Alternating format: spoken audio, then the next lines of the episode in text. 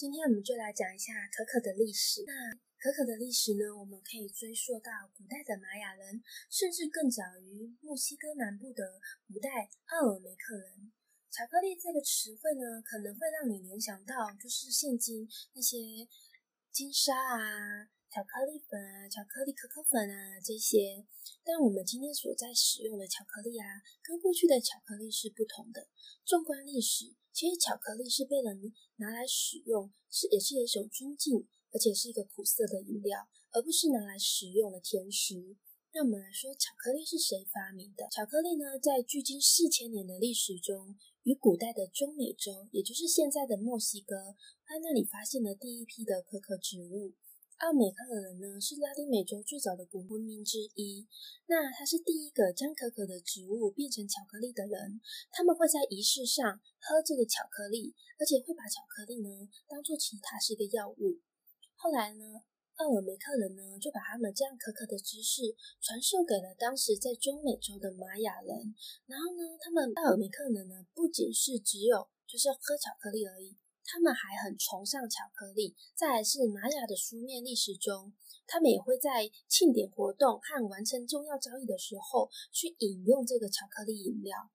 那尽管这个巧克力呢在玛雅的文化中很重要，但它其实不是把巧克力不是仅有。呃，仅有在富人啊，还有有权有势的人拥有的，其实是每一个人都可以轻松获得这个巧克力。因为在玛雅的家庭中啊，每餐都可以去享用巧克力以及饮用那个巧克力。在几个世纪后，玛雅人称赞巧克力是神的饮料，因为玛雅巧克力饮料呢，是让他们它是透过烘焙和磨碎的可可种子和辣椒水还有玉米粉它混合而成的一个啤酒。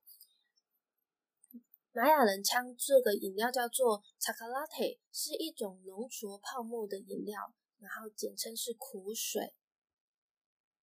到了十五世纪，阿兹特克人会将这个可可豆作为货币的一种，因为他们认为巧克力是羽蛇神赐予他们的礼物，所以他们也会把巧克力制作成了提神饮料、壮阳药，甚至为了备战，也会把巧克力可可豆准备。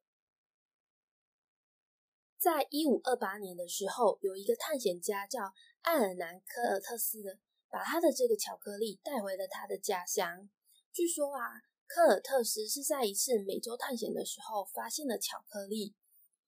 当时的阿兹特克皇帝送给他了一杯可可饮料。所以，呃，可可是怎么被传递到欧洲的？其实其实众说纷纭。那我们先说一下。科尔特斯是怎么样一个人？好了，科尔厄兹啊，其实说他是一个探险家，那也可以把他说他其实是在中南美洲的一个西班牙殖民者。他当时呢是在呃，科尔特斯是在现在的西班牙的旧卡斯蒂亚王国的麦德里中。那一开始他是在。伊斯帕尼奥拉岛，后来到了古巴，在古巴被赋予了监护征服权，所以他是那个岛上的第二个西班牙村庄的治安官。当时他去了中南美洲去探险的时候，那他其实除了探险之外，其实他还做了一件事情，他还摧毁了当时的阿兹特克古文明，并且在墨西哥建立了当时的西班牙殖民地。所以从此，呃，其实科尔特斯也是西班牙美洲殖民当时那个年代的一个人物。那我们再把话题回到我们巧克力好了。那巧克力是怎么制作的呢？巧克力其实原产是于中美洲和南美洲的可可树，是由它的果实制成的。它的果实被称之为豆荚，在每个豆荚里面都会包含大概四十颗的可可豆。可可豆会经过干燥和烘烤，然后把它制成一可可豆。目前不清楚可可这个东西是怎么被发明出来的。不过呢，透过了在史密森明梅尼亚州印第安人国家博物馆的馆长海耶斯拉维斯的说法，距今在公元前一千五百年左右，在奥美尔奥尔梅克湖的器皿中发现带有可可碱的痕迹。那可可碱是一种在巧克力和茶中发现的兴奋剂化合物，所以当日的人们就认为奥尔梅克人会使用可可来制作饮料。因为由于没有书面上面的历史的记载，所以我们只能说它有可能是在混他们在制作饮料的过程中使用了可可豆荚里面的果肉。当然，这个意见是很分歧的。那我们话说怎么了？这个科尔，就我们说刚刚有提到说，科尔特斯把他在呃科奥克尔特皇帝那边得到了可可，然后把这个可可呢传承回去到西班牙里面去。那在西班牙的时候呢，人们就把这样子的巧克力，把它与糖啊、蜂蜜混合在一起。因为原先呢，在奥尔科特人他们在制作这个时候，以及玛雅人在制作的时候，其实他们还是以一种天然的苦味再去饮用的。那在西班牙人中，他们就因为透过这样的混合，把这样的天然苦味转成了一种比较稍微甜的甜味。刚刚也说，我们现在历史也其实不太考核了。目前有大概三个说法，一个是刚刚说的科尔特斯从那个阿兹特克人的手中把可可豆带回了西班牙。那另外另外一个就是哥伦布，哥伦布在前往美国的途中呢，拦截了一艘贸易船，在那艘贸易船上面发现了可可豆，所以在一五零二年的时候将这个可可豆带回了西班牙。那第三个故事是说，在马在维蒂的马拉雅玛雅人呢，把这个可可豆赠送给当时的西班牙菲利普二世。把它做，把这个可可豆作为当时的礼物赠送出去。不过，因为可可豆怎么传递到欧洲这件事情，已经没有书面上面的历史的记载。那也可以，但是我们可以知道说，其实可可豆其实就是源自于中美洲的。那我们说，当巧克力啊被传，就是把它传递到了欧洲之后啊，这个巧克力很快就在富豪中流行起来，甚至啊，我们那个。天主教的僧侣也很喜欢在宗教的活动中去饮用这个巧克力。一六一五年，法国王国路易斯十三与西班牙王国的菲利普三世的女儿安妮要结婚的时候，为了要庆祝他们的结婚，安妮就将这样的巧克力样品带到了法国皇室。也就是说，继西班牙之后，法国是开始出现了这样巧克力的制品。再来就开始传承到了英国，然后蔓延到了欧洲，所以所有的许多的国家都开始在赤道的沿线国家中建立自己的可可种植园，也就是可以得知说，当时的这个可可在欧欧洲是有多么的热门。那以前的巧克力呢，是手工生产的。我们当然知道，手工生产呢，其实它是一种比较缓慢而且费力的过程。那随着工业革命的起来呢，我们就开始是在一八二八年的时候，就出现了一个叫做巧克力压榨机。那它就是彻底了我们透过手工生产的这件事情。那这样的设备呢，其实是可以在烤可可豆的时候，就不需透过手工方式挤出了可可籽，甚至可留下这样子精细的可可粉。然后再透过巧克力压榨机产生出来的粉末跟液体混合成之后，倒入当时设计的模具中，就变成了一个凝固可食用的巧克力棒了。也就是说，目前我们现在市面上的吃到这种巧克力棒，其实是在工业革命之后才开始慢慢的产生。那可可粉什么？可可粉是在巧克力当第一次出现在欧洲的时候，它并不像玛雅人，它就是家家户户都可以食用。其实巧克力在当时是只有富人才能享用的奢侈品。但是在一八二八年的时候，荷兰的化学家发现了一种用碱性盐处理可可豆的方式，制造更容易与水混合的粉末状的巧克力。那这样的过程就被称之为荷兰加工，也就是说，后来透过这样的生产的巧克力的可可粉都被称之为荷兰可可。据说，因为发明了这样的可可压榨机，透过这台可可压榨机，可以轻松的把可可籽从可可豆给分离出来，让它我们透过廉价且轻松的方式打造出可可粉，进而我们让。可以制造出更多更多的美味的巧克力产品，所以说当时说荷兰加工还有巧克力压榨机，其实都是助于当时那个年代的每个人都可以买得起巧克力，也就是为当时的巧克力的一个世界打开了一个蓬勃的大门。在十九世纪的大部分时间里面呢，巧克力已经开始被广泛的运用到各个地方。那巧克力当时也是有被当做饮料来享用，会经常添加的是牛奶而不是水。当然，到了一八四七年的时候，美国巧克力商 Jess Fry and Stone 制造了第一个由糖、巧克力酒和可可脂制成的糊状物，然后形成了巧克力棒。那在一八七六年的时候呢，大家一定有听过雀巢吧？那当时的一个巧克力制造商丹尼尔彼得，跟他那时候透过在巧克力中制，人家是加入牛奶嘛，那他不是，他是添加奶粉，然后形成了一个牛奶巧克力。那后来他就是与他的朋友亨利巢雀，然后制造了一个啊，不是巢雀啦，哎呀，雀巢公司，然后并将这样的牛奶巧克力。带到了美国跟全世界，也就是说，当时从我们科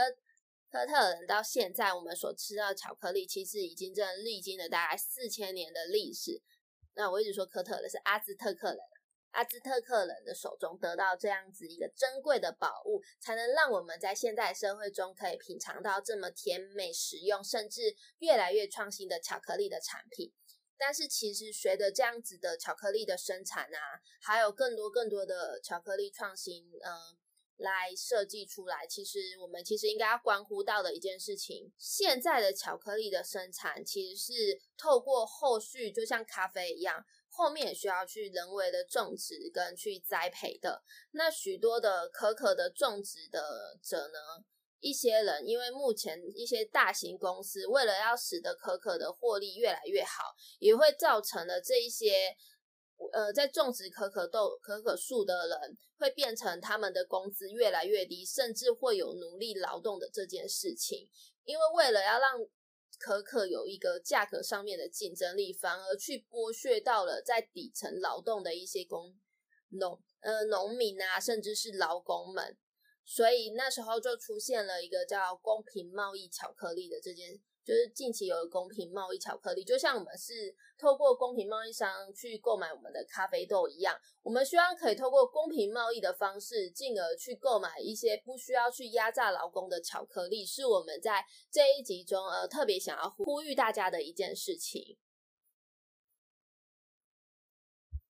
那我们知道。嗯，我们虽然有了一个公平贸易的认证，可能大家会觉得有公平贸易认证就会去保障它底下的农民劳工他们的基本的生活的权益，但其实真的有因为这个公平贸易认证让可可农的生活有变好吗？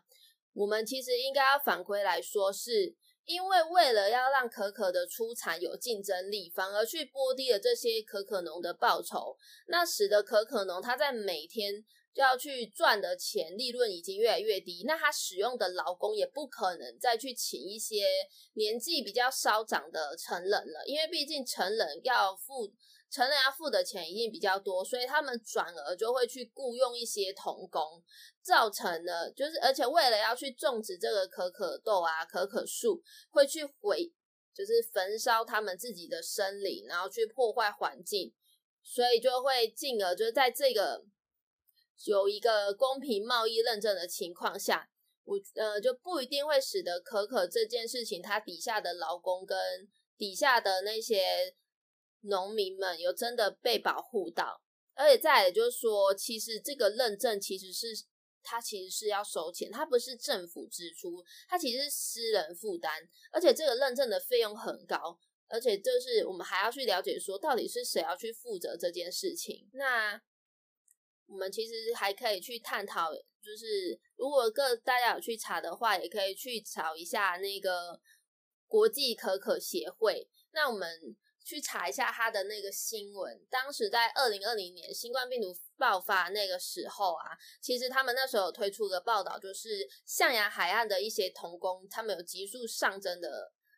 的事情，而且他们从事劳动工作的儿童比例啊，甚至从原先的十六趴直接提升到了十十九点四趴。其实，在全球，嗯，我们大概说有六十 percent 的可可产量都还是来自于西非国家的象牙海岸跟加纳，而且在当地，为了因为我们刚好提到嘛。可可农他已经没有过多的利润收入，所以他只得转而向去聘请童工这件事情。也就是说，因为在那样的环境下，其实存在着严重的童工奴隶现象，甚至可能在那呃，在这个协会里面，他有去统计统计说，大概有约两百一十万名的儿童是在。不人道的工作环境上去受苦，虽然现在有很多团团体呀、然后还有巧克力大厂，可能为了要去改善这件事情，所以去设置了一个什么同工监视和补救系统，然后增加他们那个在地儿童的教育机会，去解决这一些嗯不人道的行径。可是其实这样的问题，其实还真的是蛮难去根绝的，而且为了要在二零二零年那个。病情刚爆发的时候啊，象牙海岸的政府在那时候做出了一个应对措施，就是说当时可能三月十十一号的时候，然后出现了第一例的新冠肺炎病例嘛，所以在三月十六号的时候，他们就去采取比较严格的防治病毒扩散的方式。那这样的防护措施就包含了关闭学校、禁止五十人的聚会，还有进一步的。宵禁跟行动管制就有点像是当时的我们。那因为当时成立在二零一二年的可可协会，其实是透过一个 CLMIS 的系统去深入到象牙海岸的可可农民的家中，为了要去培养教育的方式，去训练这些农民他们在他们自己社区上面的改善。但是因为疫情爆发之后呢，可可协会里面的协调员对这样子两百三呃两百六十三个社区内有一千四百四十三户户民，三千两百两两百二十三个人去做一次的调查，竟然发现是从事劳动的儿童比例竟然比以往的嗯。比以往的十六 percent 还要高，已经到达了十九点四 percent 的儿童进入了可可农场作为童工。也就是说，当时病例爆发的时候，有可能大人自己也自身难保了。那为了要去赚取一定的收入，那小孩一定要下海啊，一定要去做更多更多的事情。当然，我们不能说可可农农场的童工大增是因为当时的疫情关系，因为封锁时间早，没有办法让可可农。农工有更好完善的作业社，但其实这也不是，而且再来就是说，因为新冠肺炎的关系，很多大宗的物价，我们都知道，他们都有下跌的关下跌。但是在象牙海岸的这些可可农民来说，他们一个月基本上已经赚不了多少钱了。如果还因为这些疫情而去受到更多影响，还有封锁政策的关系，导致于成人的劳动力上，就是劳动力根本没办法出去，而且小孩子就会，嗯、家长可能会要求小孩子一定要上阵，导致小孩也没有办法上学。那为了要父母为了监督他，就会顺势把他带到这个农场里面去。那其实刚刚讲完了可可历史之中，其实还是要呼吁大家对可可的制造商还有可可的农民给予一点的关心，因为国际可可协会。注意，就是希望大家呢也可以去密切的观看可可农场中的童工的状况。然后，如果大家有特别了解这块的数据的话，也可以特别把它写出来，让大家知道说可可农如何是受到疫情的影响啊，甚至没有更多的应对措施。然后再来就是农民的收入减少。为了比当地的那些失学儿童可以重返校园的时候，有没有办法去成年成人人成年人的心智呢？我天哪，我的嘴巴在打击。那希望大家在听到今天这个可可历史之中，能给我一些回馈，然后或者是说哪个地方你觉得听不清楚，或是你希望他可以介绍更多的话，也欢迎大家在我的 podcast 还有信箱留言给我知道，我一定都会回复。回复给你们。天呐，我真的有多大舌头，跟台湾国语真的好难讲话哦。谢谢大家收听。今天我们就来讲一下可可的历史。那可可的历史呢，我们可以追溯到古代的玛雅人，甚至更早于墨西哥南部的古代奥尔梅克人。巧克力这个词汇呢，可能会让你联想到就是现今那些金沙啊。巧克力粉啊，巧克力可可粉啊，这些，但我们今天所在使用的巧克力啊，跟过去的巧克力是不同的。纵观历史，其实巧克力是被人拿来使用，是也是一种尊敬，而且是一个苦涩的饮料，而不是拿来食用的甜食。那我们来说，巧克力是谁发明的？巧克力呢，在距今四千年的历史中，与古代的中美洲，也就是现在的墨西哥，在那里发现了第一批的可可植物。奥美克人呢，是拉丁美洲最早的古文明之一。那他是第一个将可可的植物变成巧克力的人。他们会在仪式上喝这个巧克力，而且会把巧克力呢当做其他是一个药物。后来呢，奥尔梅克人呢，就把他们这样可可的知识传授给了当时在中美洲的玛雅人。然后呢，他们奥尔梅克人呢，不仅是只有就是喝巧克力而已，他们还很崇尚巧克力。再来是玛雅的书面历史中，他们也会在庆典活动和完成重要交易的时候去饮用这个巧克力饮料。那尽管这个巧克力呢，在玛雅的文化中很重要，但它其实不是把巧克力不是仅有。呃，仅有在富人啊，还有有权有势的人拥有的，其实是每一个人都可以轻松获得这个巧克力。因为在玛雅的家庭中啊，每餐都可以去享用巧克力，以及饮用那个巧克力。在几个世纪后，玛雅人称赞巧克力是神的饮料，因为玛雅巧克力饮料呢，是让他们它是透过烘焙和磨碎的可可种子和辣椒水，还有玉米粉把它混合而成的一个啤酒。玛雅人称这个饮料叫做 chocolate，是一种浓稠泡沫的饮料，然后简称是苦水。到了十五世纪，阿兹特克人会将这个可可豆作为货币的一种，因为他们认为巧克力是羽蛇神赐予他们的礼物，所以他们也会把巧克力制作成了提神饮料、壮阳药，甚至为了备战，也会把巧克力可可豆准备。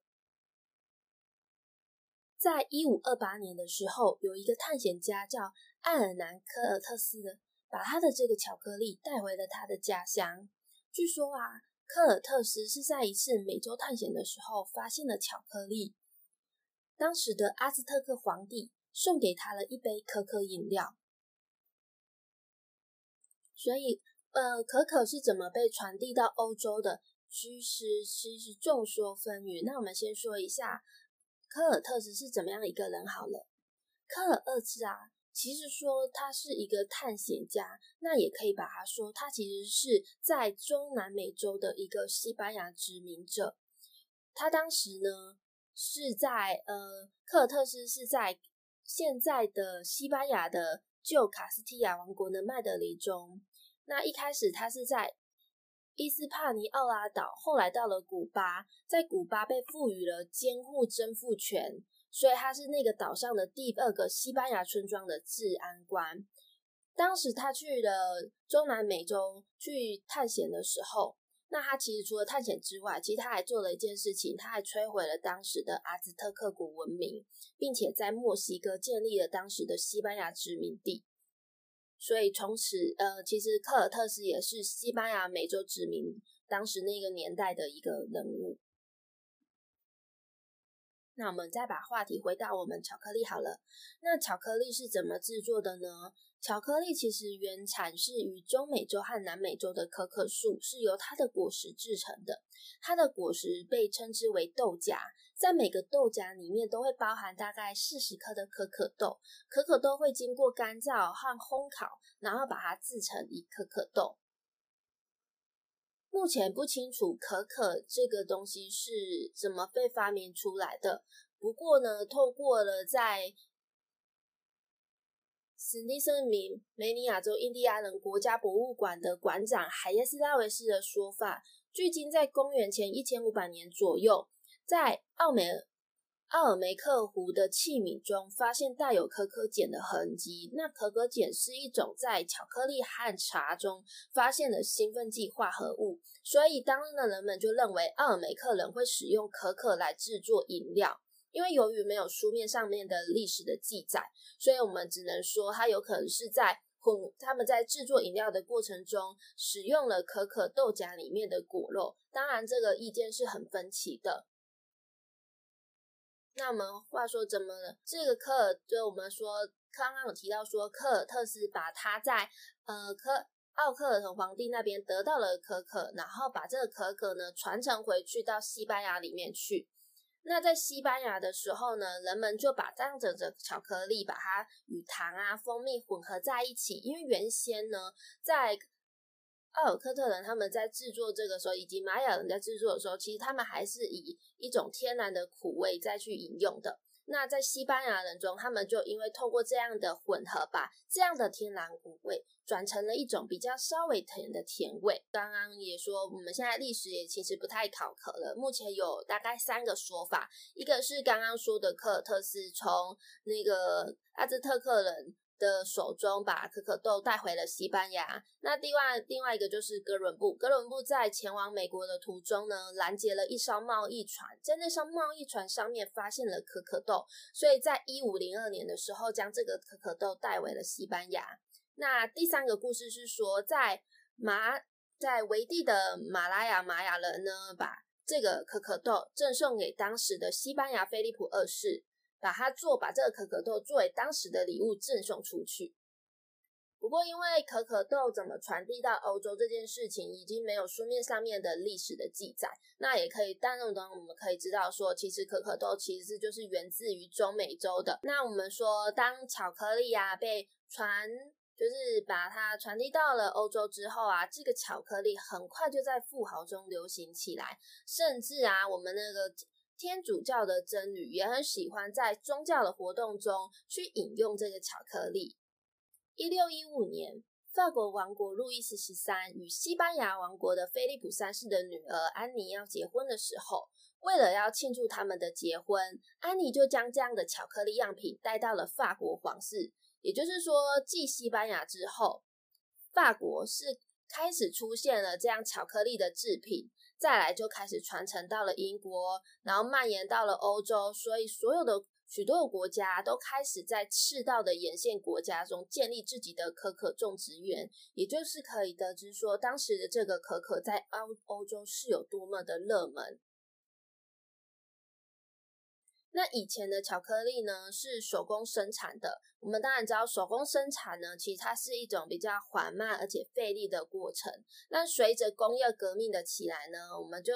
开始是在一八二八年的时候，就出现了一个叫做巧克力压榨机。那它就是彻底了我们透过手工生产的这件事情。那这样的设备呢，其实是可以在烤可可豆的时候，就不需透过手工方式挤出了可可籽，甚至可留下这样子精细的可可粉。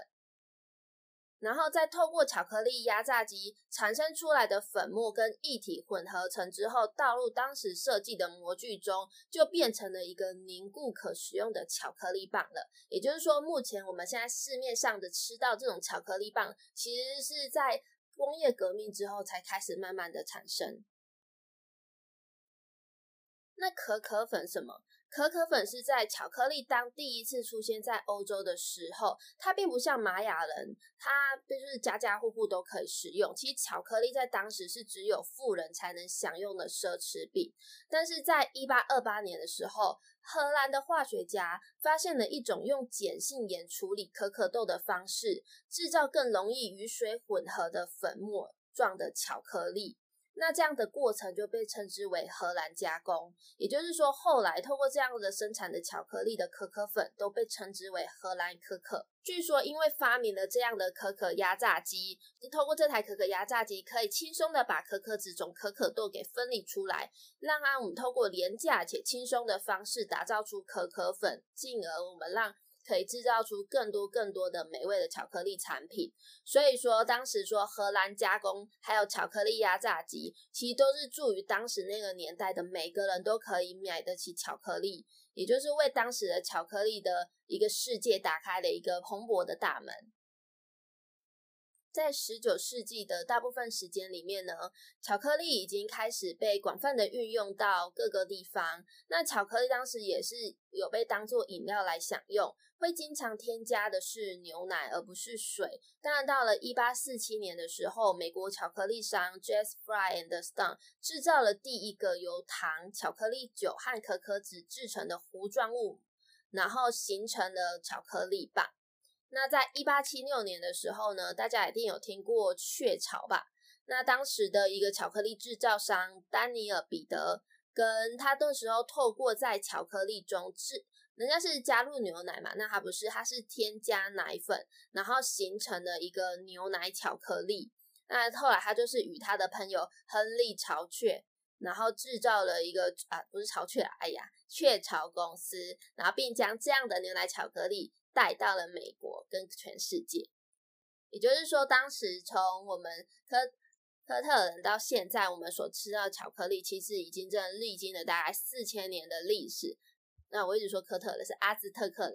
阿兹特克人的手中得到这样子一个珍贵的宝物，才能让我们在现代社会中可以品尝到这么甜美、实用，甚至越来越创新的巧克力的产品。但是，其实随着这样子的巧克力的生产啊，还有更多更多的巧克力创新，嗯、呃，来设计出来，其实我们其实应该要关乎到的一件事情，现在的巧克力的生产其实是透过后续，就像咖啡一样。后面也需要去人为的种植跟去栽培的。那许多的可可的种植的者呢，一些人因为目前一些大型公司为了要使得可可的获利越来越好，也会造成了这一些